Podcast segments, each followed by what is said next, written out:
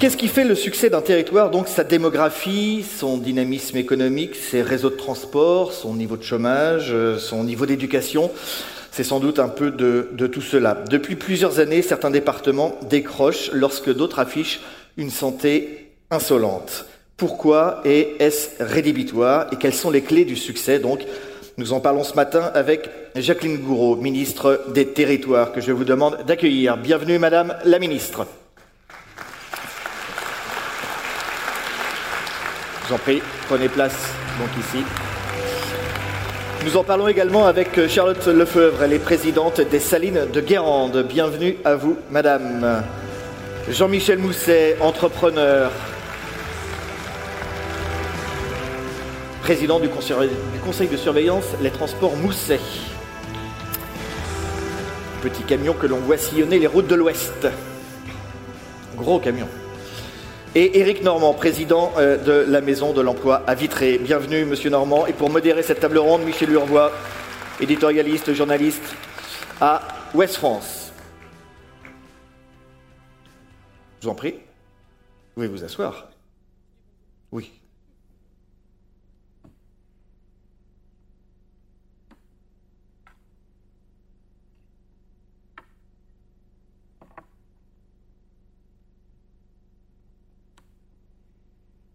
Bonjour à tous, bonjour Madame la Ministre, merci d'être parmi nous.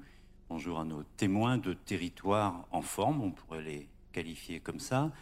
La question qui leur est posée, elle vient d'être dite d'ailleurs, c'est qu'est-ce qui fait qu'un territoire réussit alors que d'autres, alors que par ailleurs la loi est la même, les salaires sont à peu près les mêmes, le, le, droit est le même, les, Beaucoup de choses sont comparables. Qu'est-ce qui fait qu'à un endroit on réussit mieux que d'autres? Trois exemples, trois territoires. Euh, les Salines de Guérande, représentées ici par la présidente de sa coopérative, euh, euh, Charlotte Lefebvre, euh, Vitré, le pays de Vitré. Donc on ne parle pas de département, on parle d'un territoire, on parle d'un pays. Pays de Vitré qui est célèbre depuis longtemps pour son taux de chômage toujours euh, très en dessous de la moyenne nationale et même de la moyenne euh, régionale, euh, qui est représenté donc par le président de la Maison de l'Emploi de, de, Vitré, Éric Normand, et puis la Vendée, les herbiers. Vous allez nous dire votre territoire, Jean-Michel Mousset. Vous n'êtes pas que qu'un grand transporteur, vous êtes aussi quelqu'un qui avait le regard porté vers l'avenir et vous avez fait vous vous êtes fait une spécialité de l'anticipation économique. Je me trompe ou pas? Parlez-nous, présentez-nous votre territoire et donnez-nous une photographie rapide de votre situation aujourd'hui pour qu'on sache bien de quoi on parle. Blavezmat, tout d'abord. En, en, français, hein, le débat. Hein. oui, c'est tout ce que je connais du, du breton. euh, alors, les herbiers, oui. Euh, les Herbiers, demi-finalistes euh, de la Coupe de France de football, vous en souvenez? Euh, Taux de chômage 4%. mais si les Herbiers est la, on va dire, la ville un peu phare de, notre territoire, ça ne se limite pas. Notre territoire, le phénomène dont je vais vous parler, là, vous présenter, ne se limite pas à la ville des Herbiers, qui est une petite ville de, de 20 000 habitants, mais si on peut envoyer la première carte, vous allez voir ce territoire où le taux de chômage est entre 4 et 6% Il a la particularité donc d'être à cheval sur quatre départements le sud-est de la Loire-Atlantique, le nord-est de la Vendée, le sud-ouest du Maine-et-Loire et le nord-ouest des Deux-Sèvres. On aurait pu faire plus simple. Oui, oui, oui. Et on verra que le fait d'être à cheval sur quatre départements et même deux régions administratives, puisqu'il y a donc Pays de la Loire et Grande Aquitaine avec les Deux-Sèvres, euh, ça, ça a son importance. Alors, taux de chômage, on le voit entre 4 et, et 6 Pourquoi Et c'est la deuxième carte. Pourquoi un taux de chômage aussi faible? Eh bien, on, on s'aperçoit que dans ce même territoire, le taux d'emploi industriel est supérieur à 20, voire à 30%, c'est-à-dire plus du double de la moyenne nationale. Ça veut dire que nous avons dans notre territoire préserver l'emploi industriel. C'est une chance, hein c'est un atout aujourd'hui, mais c'est aussi un risque pour demain. Parce que ces emplois industriels, pour la plupart, sont assez facilement délocalisables.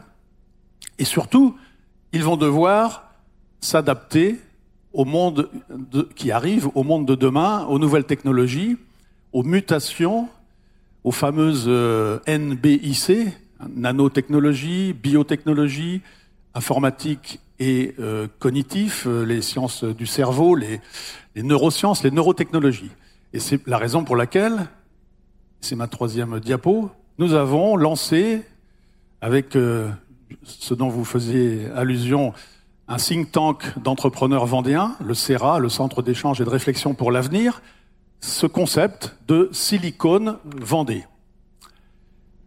Voilà.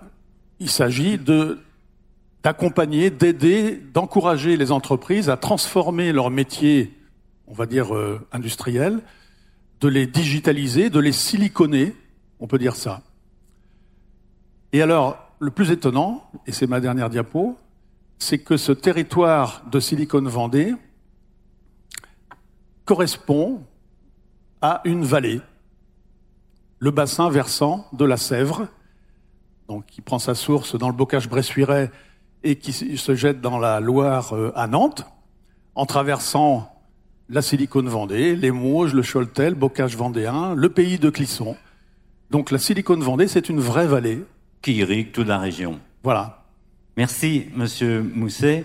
Euh, Charlotte Lefebvre, on monte un petit peu vers le nord-ouest. Guérande, tout le monde voit où c'est. Guérande. Dites-nous quelle est la situation aujourd'hui euh, des salines euh, qui a connu dans un passé, mais vous nous le rappelez rapidement, de grandes difficultés dont elles se sont, en tout cas en bonne partie, sorties. Alors oui, effectivement. Donc moi, je viens donc de Guérande. Donc on dit rapidement en général que on parle de celle de Guérande, mais les marais salants de Guérande existent sur sept communes qui sont ce qu'on appelle la presqu'île guérandaise. Et donc, euh, la coopérative et les marais salants de Guérande ont connu une histoire assez mouvementée. Ce qu'il faut savoir, c'est qu'il y a 40 ans, 40, 50 ans, la profession était vouée à disparaître. Euh, on, on, prédisait que le sel artisanal n'existerait plus, qu'on était dans une région donc touristique, donc appelée en plein boom économique dû au tourisme, au tourisme balnéaire notamment, et donc en plein boom de construction. Néanmoins, une poignée qu'on appelle aujourd'hui d'utopistes, mais qui ont rendu l'utopie possible, ont permis en 30 ans, puisque la coopérative a 31 ans euh, cette année, donc de, de transformer une profession et vouée à disparaître et un sel peu connu, connu seulement régionalement, en une, en une entreprise florissante qui fait vivre à peu près 500 familles. Donc juste en quelques chiffres rapidement, la coopérative aujourd'hui, c'est 220 paludiers sociétaires, donc adhérents. C'est 64 salariés, 12 personnes qui travaillent dans notre filiale touristique qu'on appelle Terre de Sel, 48 personnes qui travaillent pour nous en ESAT, un chiffre d'affaires de 22 millions d'euros, une capacité de production de 13 000 tonnes de sel vendues par an, et une clientèle aussi bien nationale qu'internationale. Bravo, merci. Euh, Vitré, là on est plus proche euh, géographiquement euh, d'ici, une longue histoire aussi, que vous avez découverte, Monsieur Normand, quand vous êtes arrivé dans, dans la région? Et dites-nous, donc, quelle est la situation du Vitréen, du pays vitréen en ce moment? Alors bonjour à toutes et à tous. Alors moi je suis très heureux d'avoir l'opportunité de vous parler du pays de Vitré, mais aussi du pays de la Rochauffée, parce que on en parlera tout à l'heure, mais on a mis en place des, des, une organisation spécifique pour euh, travailler ensemble pour euh, assurer le développement économique. Euh, alors, on est aux portes de Bretagne, on est dans l'axe Paris-Rennes avec un certain nombre de, on va dire, d'accès et de et de, de, de, facilité du point de vue de la mobilité. Donc ça, c'est déjà un élément important. C'est un territoire alors qui a trois caractéristiques essentielles. Alors moi, j'ai découvert ce territoire-là maintenant il y a à peu près une dizaine d'années. Euh, les trois caractéristiques sont déjà un territoire à taille humaine. Et ça, je pense que c'est important. Je pense qu'on en reparlera tout à l'heure. Euh, avec une, un bon niveau d'autonomie et une identité qui est la même depuis plusieurs années. Donc ça, ça crée de la stabilité et ça permet d'avoir des, des, des, fondamentaux assez, euh, assez robustes. C'est aussi un territoire optimiste, mais je pense que tous les Bretons sont optimistes. Donc en fait, je pense que c'est pas propre à, à, à Vitré. Mais en tout cas, moi, c'est quelque chose quand même d'important. C'est qu'on voit bien que le monde autour de nous euh, évolue. On a parlé tout à l'heure euh, des évolutions de technologie, de science, la digitalisation. Mais on a toujours, en tout cas moi ce que j'ai toujours apprécié dans ce territoire-là, c'est qu'indépendamment des situations, euh, eh ben, on avait toujours une vision très positive de l'avenir. Et puis c'est un territoire très dynamique. Hein. Euh, on l'a évoqué tout à l'heure et on a un certain nombre de, de points communs avec les herbiers. C'est que on est depuis maintenant plusieurs années euh, entre 4 et 5 de taux de chômage. C'est le quatrième territoire euh, de taux de chômage de France. on a 42 des emplois qui sont centrés sur l'industrie. Ça, je pense qu'on on pourra en reparler aussi euh, euh, tout à l'heure. Et puis quand on regarde, en plus de ça, parce que bon, les chiffres sont importants, mais il faut toujours avoir essayer bien de les décoder. Moi, ce qui, ce qui m'impressionne, c'est quand je regarde euh, les dernières statistiques du taux de chômage, on a 60% des, des demandeurs d'emploi qui ont une activité dans le mois. C'est-à-dire que aujourd'hui, on a vraiment quelque chose de très très dynamique. Euh, et ça, je pense qu'on en reparlera tout à l'heure. Et c'est pas, on parle souvent du modèle de Vitré. Alors moi, j'ai pas du tout euh, comme prétention euh, de vous faire un cours euh, sur tel ou tel modèle. Je pense que d'ailleurs les modèles n'existent pas, mais je suis persuadé qu'il y a des facteurs de réussite qui font qu'il y a des choses qui peuvent donner des résultats et d'autres un peu moins. Alors précisément, puisque vous en parlez, gardons la parole et je vais poser la même question à chacun. Qu'est-ce qui, alors d'une manière générale, dans un premier temps, on entrera un peu plus dans les détails, fait cette réussite? Vous qui êtes arrivé de l'extérieur, vous avez connu d'autres territoires, vous arrivez à Vitré, qu'est-ce qui vous frappe? Alors moi, ce qui me frappe, c'est, très rapidement, on se rend compte qu'il y a une véritable ADN sur le développement économique. Alors, euh, je vais vous donner un exemple. Hein. Euh, bon, moi, je m'occupe, euh, au-delà d'être président de la Maison de l'Emploi, je m'occupe d'une, d'une entreprise dans le bassin de, de Vitré. Et quand je suis arrivé, j'ai toujours eu l'habitude de faire ça, c'est de me présenter aux élus. Donc j'ai pris mon téléphone, j'ai appelé euh, le président de Vitré Communauté, euh, qui est Pierre Méniery, pour en reparler tout à l'heure, et je lui ai demandé, je lui ai dit, bah, écoutez, je voudrais vous rencontrer parce que je viens d'arriver et je voudrais m'intégrer dans le territoire parce que je considère que les entreprises ont une responsabilité sociétale. Euh, et donc je lui ai dit, bah, à quel moment on peut se rencontrer? Et là, j'ai eu une réponse assez claire, c'est demain à 17h, et on vient chez vous et euh, on est au service des entreprises. Et ça, par rapport à ce que j'ai connu dans d'autres territoires, alors que je vais pas citer ici parce que je vais avoir des problèmes avec personne, hein, euh, mais par rapport à d'autres territoires où, bah, quand on arrive, les acteurs, de façon globale, on a déjà du mal, dans certains cas, à les trouver. On a du mal à les mettre autour de la table. Et ça, c'est quelque chose qui est dans l'ADN de Vitré. C'est-à-dire que quand on parle de développement économique, eh bien, on a les élus, on a les partenaires, on a la région, on a toutes les associations, on a euh, toutes les structures qui, eux, parlent le même langage et se mettent en, en, en mouvement très rapidement. Vous voulez dire que c'est pas les entreprises, c'est pas les acteurs économiques qui viennent demander aux élus, c'est les élus peut-être même les représentants de l'État aussi, vous nous le direz, qui viennent dire aux entreprises qu'est-ce qu'on peut faire pour vous. C'est ça ben, C'est exactement ça. C'est-à-dire que déjà ça change. Alors ça, ça a l'air d'être euh, peut-être euh, une euh, un, un, élément assez simple pour tout le monde, mais ça change complètement la relation. Et puis ça change aussi euh, parce que je suis persuadé que dans la situation qu'on peut vivre aujourd'hui en France, il n'y a pas un territoire qui se ressemble. C'est-à-dire que ce qui se passe en Bretagne, en Vendée, même à quand on regarde localement au, sein de notre, de notre région, euh, je pense qu'on a des particularités. Et qu'aujourd'hui, le développement économique doit passer par des projets spécifiques pour la problématique de chacun. Et ça, ça ne peut se construire que tous ensemble.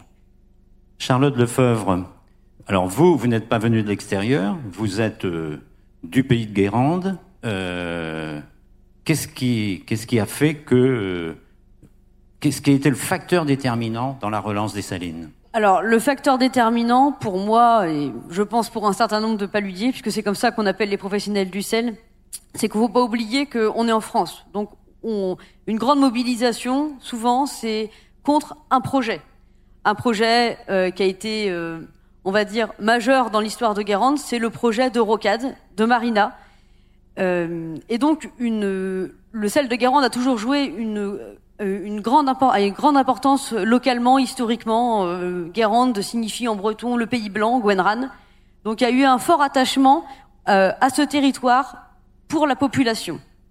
Il restait encore des professionnels du sel, vieillissants. Néanmoins, on est en pleine, on est en pleine phase, entre guillemets, post-68 hard, euh, avec un retour à la terre important. On est en plein dans les mouvements du Larzac. Donc les, les racines de, de, de la relance du sel de Guérande, pour moi, elles se situent là. Après, il y a bien d'autres explications qui ont transformé l'essai, mais en, tout premier lieu, ce- c'est le premier facteur qui, pour moi, est déterminant.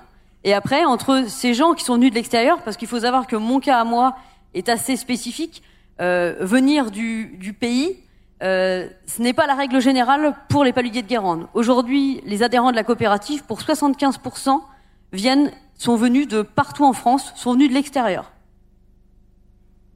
Jean-Michel Mousset, avec cette particularité, vous le disiez tout à l'heure, vous êtes à cheval sur trois départements, deux régions. Quatre. Quatre départements. Euh, bon, euh, alors, qu'est-ce qui a fait que vous avez pu euh, mobiliser les énergies euh, et avoir ce- cette réussite que vous décriviez tout à l'heure? C'est tout simple. Ah. Oui, c'est l'humus. La qualité de l'humus. L'homme.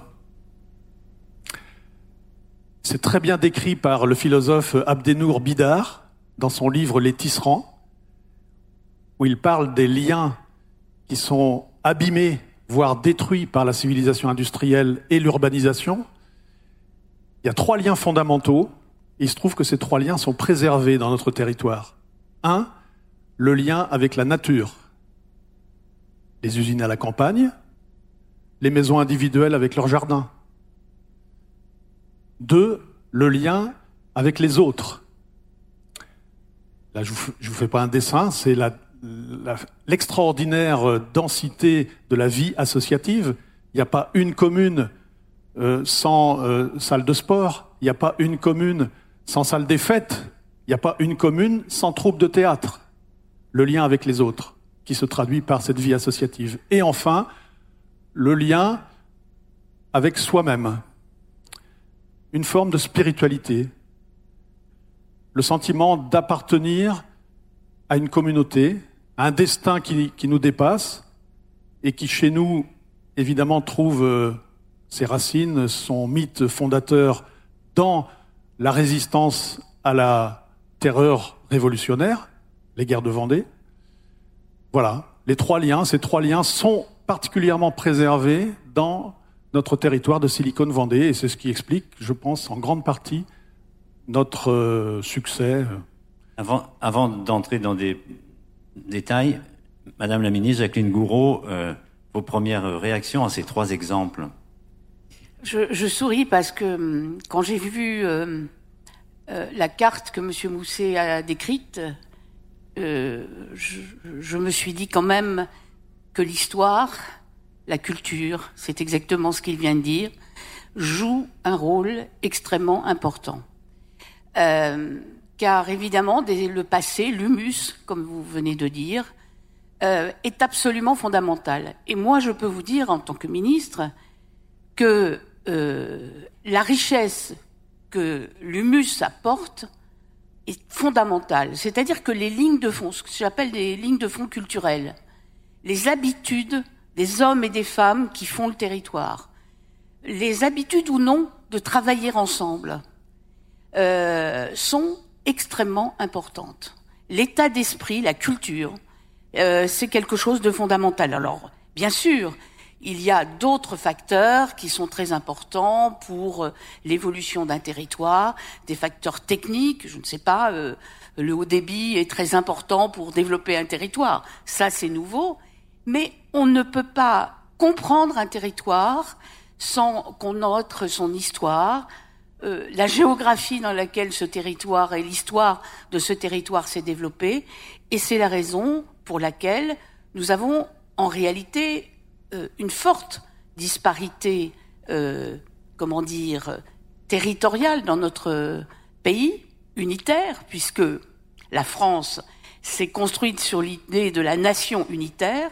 Mais c'est la raison pour laquelle, et je crois aujourd'hui que nous essayons de mener cette politique de respect des territoires, de différenciation, de reconnaître que la Bretagne, euh, la Vendée, euh, ça n'est pas la même chose que là où j'habite, c'est-à-dire euh, le Loir-et-Cher, euh, qu'il faut appliquer des recettes, il faut qu'il y ait des lois cadres, il faut que la, comment dire, la République euh, le gouvernement encourage, initie, accompagne les initiatives locales. Alors vous allez nous dire, vous allez nous dire comment, mais tous les territoires, tous les territoires ont une histoire, tous les territoires ont des spécificités. Oui. Et, et pourtant, tous les territoires ne les exploitent pas, si j'ose dire, dans le bon sens du terme, de la même manière. Donc qu'est-ce qui, qu'est-ce qui fait l'alchimie? Qu'est-ce qui encore une fois, euh, il y a des racines, des identités qui font parfois euh, aussi cohésion, et en Bretagne c'est quelque chose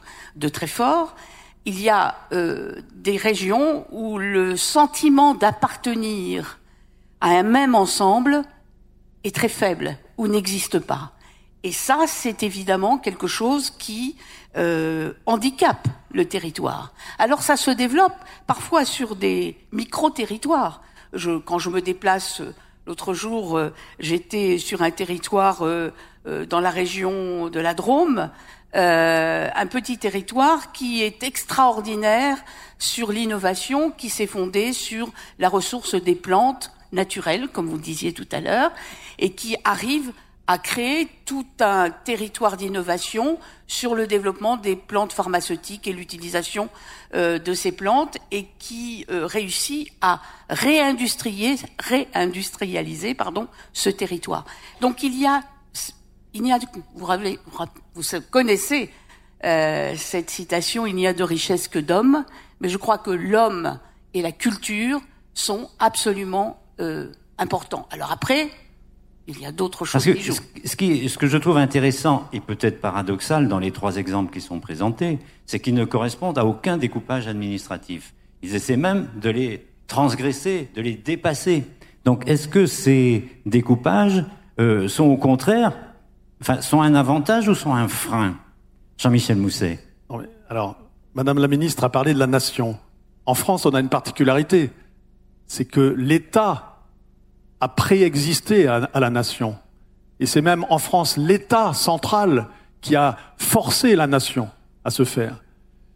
Et dans nos territoires, qu'est-ce qui représente l'État? Ce sont les départements. En fait, le pouvoir central, il, euh, il exerce son pouvoir sur nos territoires à travers les départements, et ça depuis 300 ans. Bon, et nous, on voit bien les, euh, enfin, bon, on s'est affranchi de ça. Heureusement, nos entreprises, elles s'en fichent royalement des frontières administratives des départements. Mais les élus, pas du tout. Les élus, eux, ils raisonnent euh, circonscription. Et là, on a un vrai manque à gagner. Hein. Euh, moi, je rêve de la Silicon Vendée euh, en effaçant les, les frontières départementales. Et on ferait peut-être encore dix fois mieux que ce qu'on fait aujourd'hui. Concrètement, vous butez sur quoi oh bah c'est quand on. Alors évidemment, je suis d'accord. Hein, les, les, élus aujourd'hui, euh, heureusement chez nous, euh, bon, euh, ils se mettent, ils ont cette intelligence, si je puis dire, de de se mettre un peu en retrait et des entrepreneurs. C'est-à-dire ils considèrent que la, richesse euh, du territoire, c'est pas eux qui la font, ce sont les entrepreneurs et évidemment les, salariés, euh, les entreprises, les associations. Bon, on vit ça euh, dans nos quatre coins de Silicon Vendée, mais quand il s'agit de faire des, choses en commun sur notre territoire, eh ben, les élus sont aux abonnés absents. Donc là, on a encore du grain à moudre. Ah, si, je vous assure. Hein, euh, entre, entre Maine-et-Loire, Loire-Atlantique, Deux-Sèvres et Vendée, les élus locaux, alors euh, les élus départementaux. C'est vrai qu'il faut faire une nuance. Aujourd'hui, les élus des villes et des communautés de communes ont compris et, et, et commencent à... Avec eux, c'est plus, c'est plus facile. C'est vrai. Alors, on va peut-être entendre euh, la, la, la, réaction euh, d'Éric Normand et puis vous répondrez, Madame la Ministre. De... Oui, alors moi je partage complètement hein, tout ce qui a été dit sur l'histoire, la singularité des territoires, et, et j'en suis convaincu. Et c'est vraiment une richesse, mais, je suis aussi convaincu que ça ne suffit pas. Euh, le développement économique d'un territoire, c'est comme le développement d'une entreprise. Moi, je viens du monde des entreprises. Pour faire ça, pour faire simple, il faut qu'il y ait une vision, il faut qu'elle soit incarnée, et il faut que les acteurs, et en tout cas collectivement, ils aient envie de bosser ensemble. Alors, si je prends Vitré, la vision, on l'a eu depuis plusieurs dizaines d'années, elle a été portée par Pierre Ménury, qui dès le départ a dit de toute manière, pour développer un territoire, il faut vivre et travailler au pays Et donc il faut, pour que dans le territoire, on soit capable de donner du boulot à tout le monde. Et pour donner du boulot à tout le monde, le meilleur axe, c'est l'industrie. Alors pas que, hein, mais en tout cas, ça a démarré comme ça. Donc ça, c'est quelqu'un qui avait une vision, et en plus de ça, qui l'a incarné pendant plusieurs années, et il faut aussi de la stabilité. C'est comme dans une entreprise. Après, il faut mettre tout le monde en mouvement. Alors c'est vrai que y a des fois en France, on est un peu très compliqué. Et ça, c'est un peu la particularité, je vais parler de ce que je connais, de la maison de l'emploi et de l'entreprise de Vitré. C'est-à-dire que la, la particularité, c'est un modèle unique, c'est qu'on a un, c'est un collectif qui réunit dans le même bâtiment une dizaine de structures qui travaillent ensemble. On a euh, une convention avec Pôle Emploi. D'ailleurs, la directrice de Pôle Emploi travaille dans l'équipe de la Maison de l'Emploi, au même titre que les acteurs des développements, des équipes de développement économique de Vitré ou du pays de la Rochauffée. Et on est capable, ensemble, de dépasser ben, un petit peu les particularités ou les singularités de chacun. Moi, ce qui m'a frappé, par exemple, sur Vitré, c'est qu'on a, fait l'inventaire de tous les acteurs qui pouvaient avoir une valeur ajoutée sur le développement économique. D'accord Et on en a identifié à peu près 80. Eh bien, ces 80-là, on arrive les faire travailler ensemble parce qu'on a le même objectif. Parce que, indépendamment euh, de la structure de 10 personnes, de 20, de 30, de 50, ben, on parle de projets, on parle de projets concrets. Chacun apporte sa valeur ajoutée. Hein. Vous savez, c'est un peu l'histoire du colibri pour ceux qui la connaissent. Hein. C'est-à-dire que tout le monde est un peu colibri euh, euh, du développement économique et on fait des projets spécifiques. On fait pas des grandes généralités. C'est-à-dire que quand vous avez 4 ou 5% de taux de chômage, on peut pas faire des grands plans de formation. On est obligé de réunir deux, trois entreprises. On est obligé de choisir les candidats avec les entreprises. On est obligé de demander aux entreprises des engagements. On est obligé de faire un cursus de formation adapté à ces entreprises. Et ça, eh ben, vous pouvez pas le faire dans des méga structures. Moi, j'ai regardé un peu ce qui se passait dans les maisons de l'emploi, par exemple, dans d'autres territoires. Il y a des maisons d'emploi, on a voulu regrouper 50, 60, 80 personnes. La maison de l'emploi de Vitré, c'est une douzaine de, de, partenaires proches, 80 structures, c'est une équipe de 5 personnes. 5 personnes. C'est-à-dire que cette agilité qu'on a avec 5 personnes, notre capacité à mener des projets avec 5 personnes, ben ça, vous l'avez pas et vous l'avez nulle part ailleurs. Donc on a dit il faut être concret. Donc je donne un exemple, vous me dites si j'ai On l'a en Vendée. Hein. Tort ou raison. Euh, une entreprise a besoin de 15 chaudronniers. Ça veut dire que vous mettez tous autour de la table pour les trouver, leur faciliter la vie, les loger, la mobilité, les former, et c'est comme ça que ça se passe C'est exactement ça. C'est-à-dire que aujourd'hui, le développement économique d'un territoire, c'est l'ensemble des dimensions que vous venez d'aborder.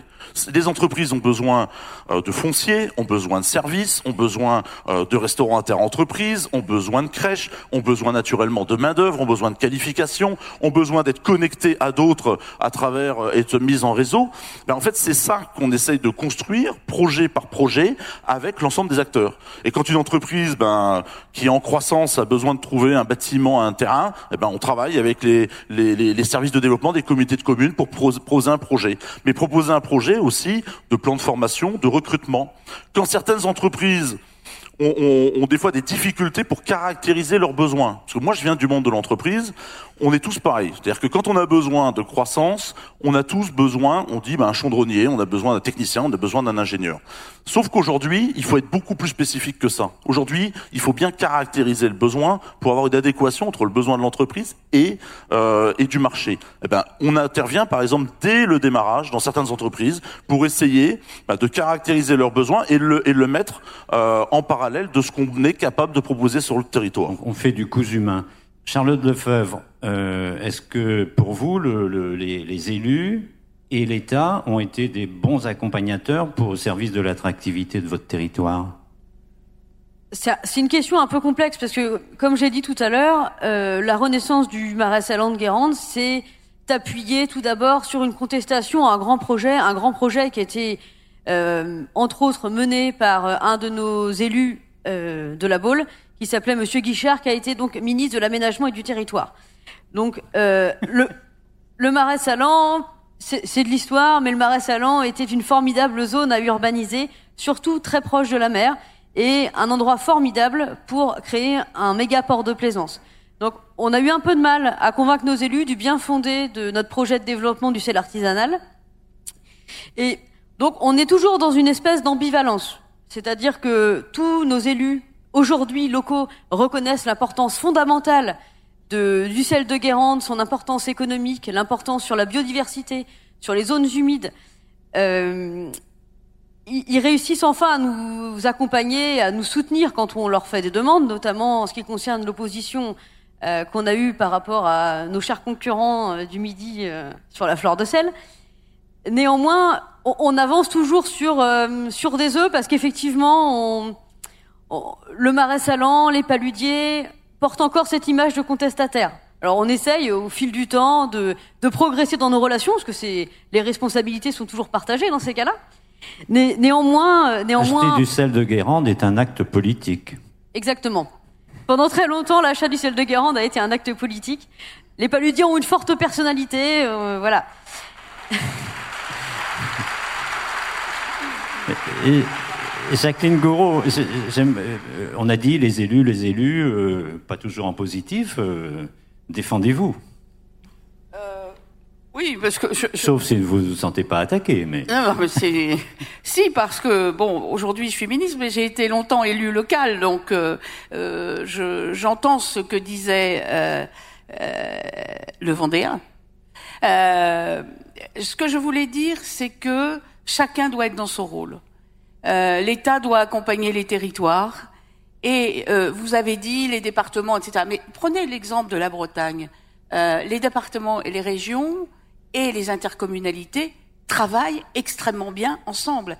Et quand le président euh, de région Bretagne euh, vient me voir, je sais globalement qu'il a tout le monde derrière lui, parce qu'il y a cette habitude en Bretagne euh, de travailler ensemble. Moi, j'ai connu, je crois que ça s'appelait le B5 au début. Mmh. Hein et puis le B s'est développé. et donc, il y a encore une fois, des habitudes de travail, de mutualisation, de partage euh, qui sont différents. Alors ça, c'est pour la Bretagne. Il y a d'autres endroits. Il faut faire attention quand on se met à critiquer euh, tel ou tel niveau de collectivité. Je, je me permets de vous dire ça parce que il y a des endroits où s'il n'y avait pas le département, il n'y aurait pas grand-chose parce que, alors je le dis gentiment comme ça, mais il y a eu des découpages de régions qui ont fait qu'il y a des régions immenses je vais prendre l'exemple de la Nouvelle-Aquitaine. Ça va en gros, en gros de. Le coupable était à votre place hier. Bon. Je, bon.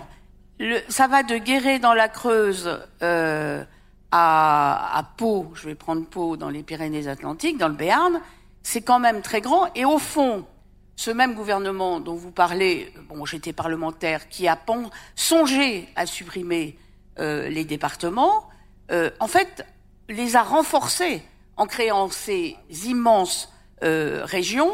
Et je pense que quand vous êtes en Creuse, c'est important d'avoir effectivement cette structure départementale. Ceci dit, les choses peuvent évoluer. Je voudrais prendre un, exemple au fond de différenciation que nous avons anticipé euh, avec l'Alsace en accompagnant euh, les deux départements alsaciens, le Bas-Rhin et le Haut-Rhin, à euh, fusionner, ce sera fait au 1er janvier 2021, et à créer la collectivité européenne d'Alsace. Au fond, euh, les réponses ne sont pas forcément toutes les mêmes, c'est ce que j'insiste là-dessus, euh, à apporter sur les territoires. Je voudrais aussi parler euh, on a parlé tout à l'heure de la contractualisation de l'État avec la Bretagne. Enfin, vous y avez fait allusion, je crois.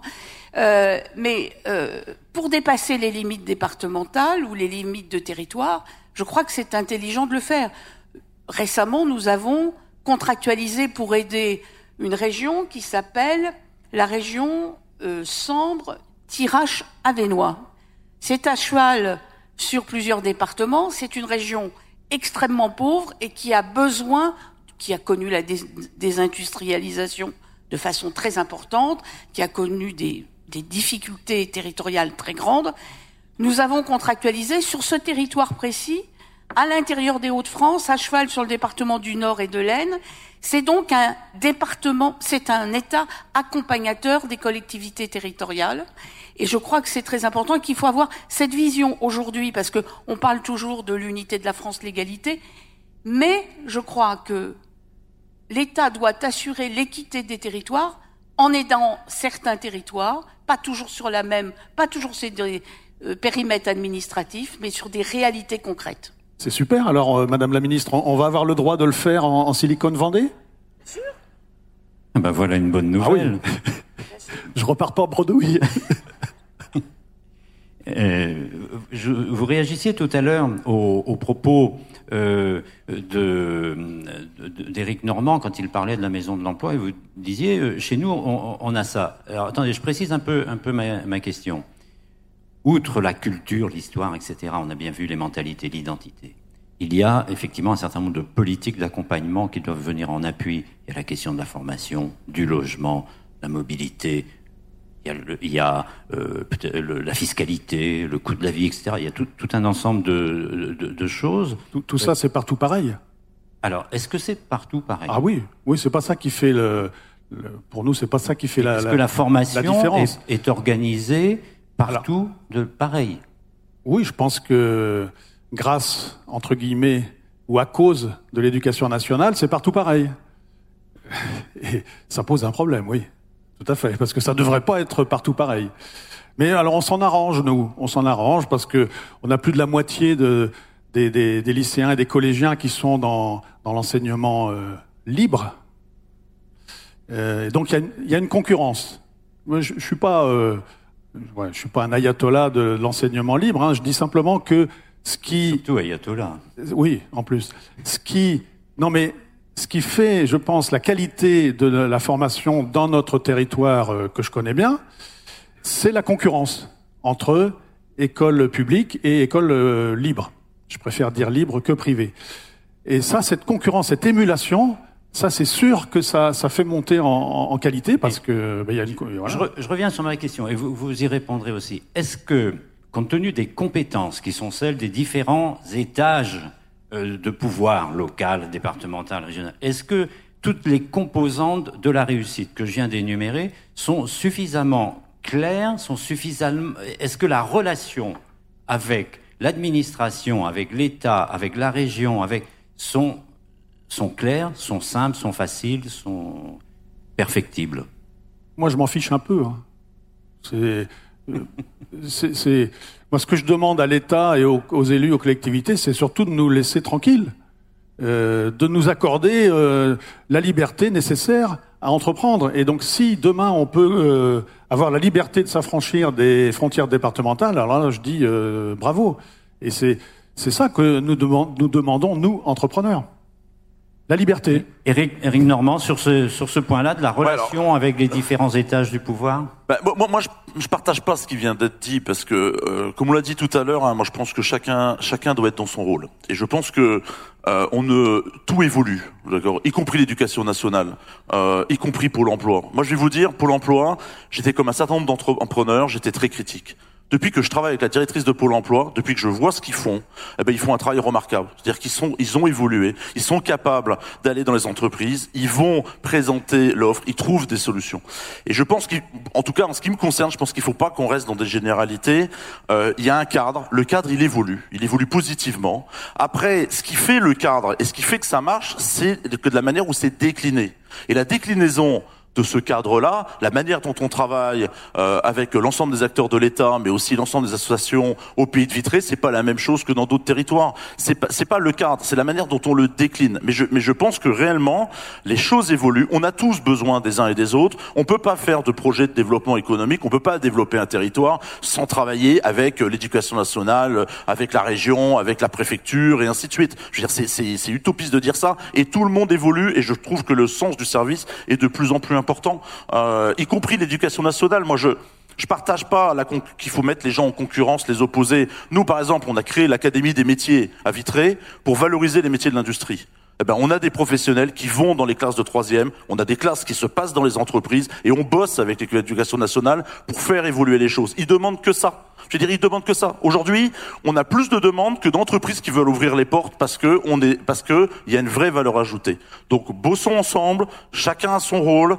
Le rôle des, des, des acteurs, des élus, des entreprises et de l'État, pour moi, est indispensable. Par contre, une chose est sûre, c'est qu'il faut qu'on essaye de simplifier. Parce que aujourd'hui, il y a énormément de choses qui sont faites. Moi, ça me fait mal au cœur quand je vois des entreprises, quand je vois des budgets qui sont à disposition, qu'on n'utilise pas parce que c'est trop compliqué. Parce que l'administratif fait que c'est trop compliqué. Et moi, si j'ai un message à passer à notre ministre, aidez-nous à simplifier. 30 secondes, Gaël. Je voudrais que Charlotte Lefeuve nous dise si elle avait une demande à faire à sa voisine de droite euh, pour elle, euh, quelle serait-elle? Pour moi, euh, bon, comme vous l'avez bien compris, celle de Guérande est un peu à la marge du monde agricole, puisque on a été oublié dans le, dans le Codex Alimentarius de 1957, donc on est des agriculteurs depuis peu, je tiens à le préciser, et nous sommes des agriculteurs qui produisons un produit minier. Donc on est c'est l'anecdote, on doit être un, des produits agricoles les plus connus de France et c'est un produit minier, mais bon je, je, peux être que d'accord avec euh, mes, mes, collègues de gauche et de droite.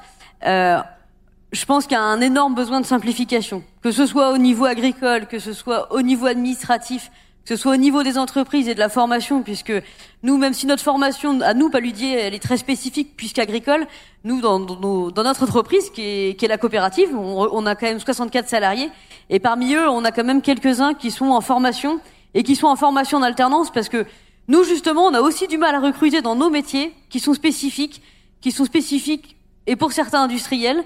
Et donc, euh, je pense qu'il faut qu'on réussisse enfin à simplifier la formation et notamment l'alternance. Un mot de conclusion en deux mots, Madame la Ministre.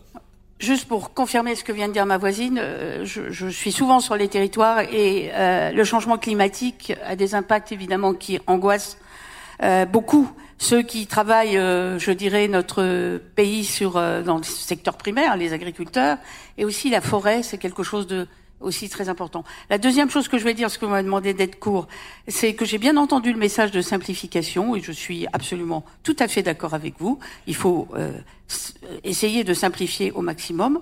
En fait, euh, troisièmement, je voudrais dire, moi je crois à la réussite des territoires. Je l'ai dit tout à l'heure que quand chacun est dans son rôle et que chacun se respecte et qu'il y a une, confiance mutuelle qui s'installe entre l'État, les collectivités territoriales, les citoyens, les entrepreneurs, c'est quelque chose de très important. Et c'est la raison pour laquelle je travaille actuellement euh, dans mon ministère à essayer euh, de, réfléchir avec nos concitoyens, avec les entreprises, avec les élus, à euh, ce que j'appelle une décentralisation, une différenciation, une déconcentration, j'appelle ça la loi 3D, c'est-à-dire toujours travailler au plus près des territoires, avec les ressources locales, avec la capacité d'innovation des élus qui sont formidables et des citoyens. Je vous remercie. Merci beaucoup. Merci à vous, Eric Normand, Charles Lefebvre, Madame la Ministre, Jean-Michel Mousset, et merci également à Michel Urvois.